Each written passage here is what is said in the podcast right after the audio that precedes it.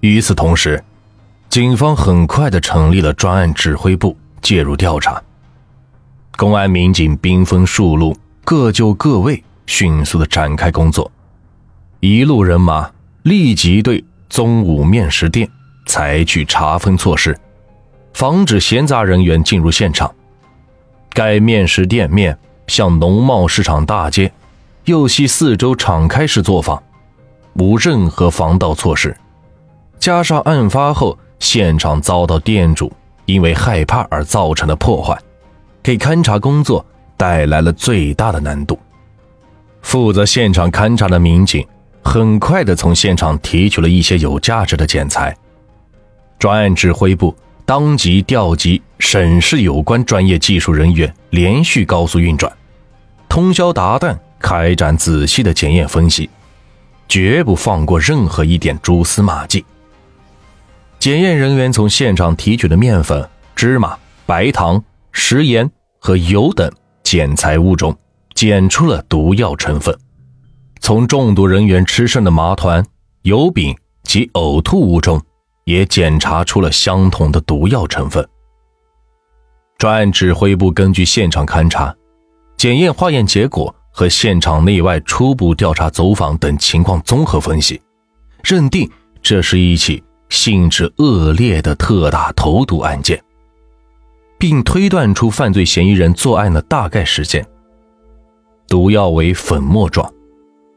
犯罪嫌疑人作案因生意竞争或矛盾积怨而加害对方的可能性较大。据此分析，专案指挥部迅速组织警力，对陈宗武及八名雇工依法留置盘查，分别询问，同时。调集警力开展外围调查走访，在全市进行地毯式的排查摸底。排查中，公安民警以汤山镇地区为重点，突出对重点场所、重点行业的管控。经过对汤山镇其余六家早点店的调查，专案民警发现，宗武面食店因食品口味好，加上店主是经营有方。该镇大部分学校和单位都乐意批量订购该店的食物，常常是门庭若市。而其他六家早餐店却生意清淡。专案组对汤山镇地区和全市所有非法销售违禁毒药的店主和从业人员进行深入排查。江苏省公安厅还于案发当天连夜向全省公安机关和相邻省市公安机关。发出紧急协查通报，要求各地警方加强查访，协查各类相关线索。在调查走访中，办案民警获悉了这样一条重要线索：在案发现场附近的另一家早点店主陈正平，于案发当天上午突然告知房东，说是要回老家看望生病的父亲，并从银行提取部分现金后离去。据进一步了解，警方发现陈正平与陈宗武有矛盾，至此，陈正平的嫌疑逐步上升。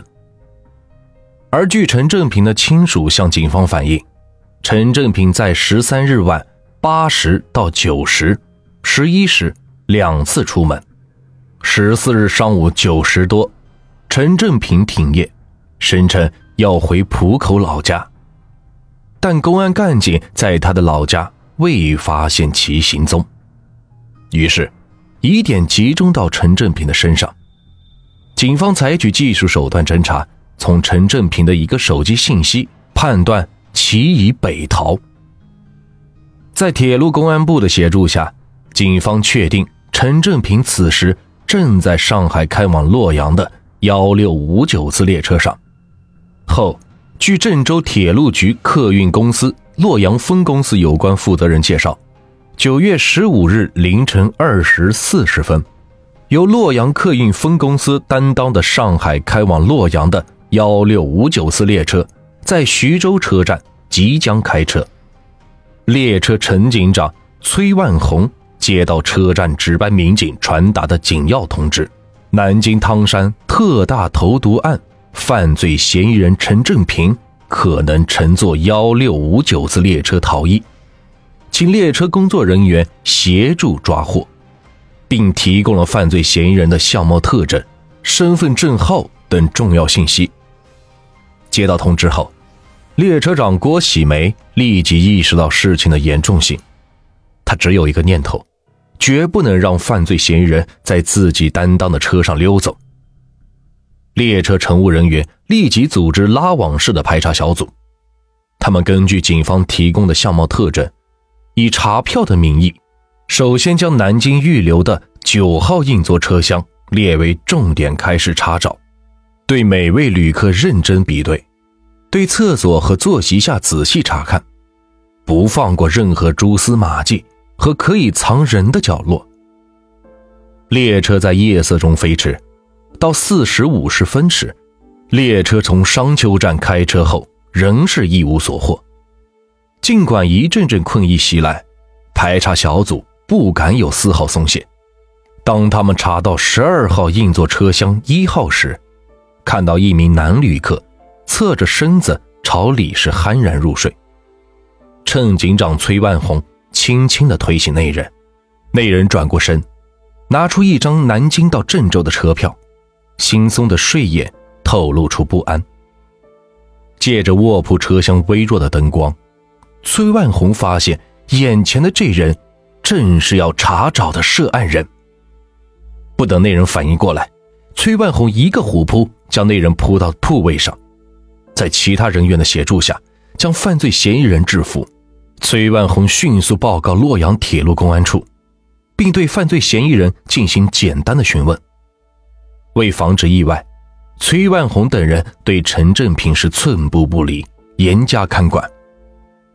九时二十九分，幺六五九次列车正点抵达郑州车站，崔万红等人将陈正平移交给守候在站台上的郑州铁路公安处车站公安段。车站公安段进行初步的审讯后，随即与南京方面联系。十六日，陈正平。被带回南京审查，公安机关从其手指甲缝、暂住地遗留的衣服口袋、内裤等均查出毒鼠强的成分。在警方掌握确凿的证据的情况下，陈正平依然是一天一夜不开口，直到十七日下午一时才开始招供。据陈正平交代，他与陈宗武在江苏省南京市。江宁区汤山镇各自开店经营面食早点生意，两店相邻。陈正平眼见陈宗武经营的面食店生意兴隆，而自己经营的小店却生意清淡，于是心生妒忌。加之此前双方曾因为打牌、发短信息等琐事发生过矛盾，遂产生在陈宗武的店内投毒的恶念。二零零二年八月二十三日，陈正平购买了毒鼠强鼠药剂十二支，粉剂五十克，并在其小店内做实验。九月十三日晚十一时许，陈正平潜入陈宗武的面食店外操作间，将毒鼠强投放在白糖、油酥等食品原料内，并加以搅拌。至此，轰动全国的投毒案告破了。最终，此次投毒事件一共造成四十二人死亡，三百多人中毒。二零零二年九月三十日，南京市中级人民法院依法公开审理了南京汤山特大投毒案，一审判处被告陈正平死刑，剥夺政治权利终身。陈正平提出上诉，江苏省高级人民法院驳回上诉，维持原判。十月十四日，经江苏省高级人民法院核准，南京汤山特大投毒案犯陈正平于当天上午在南京市被执行死刑。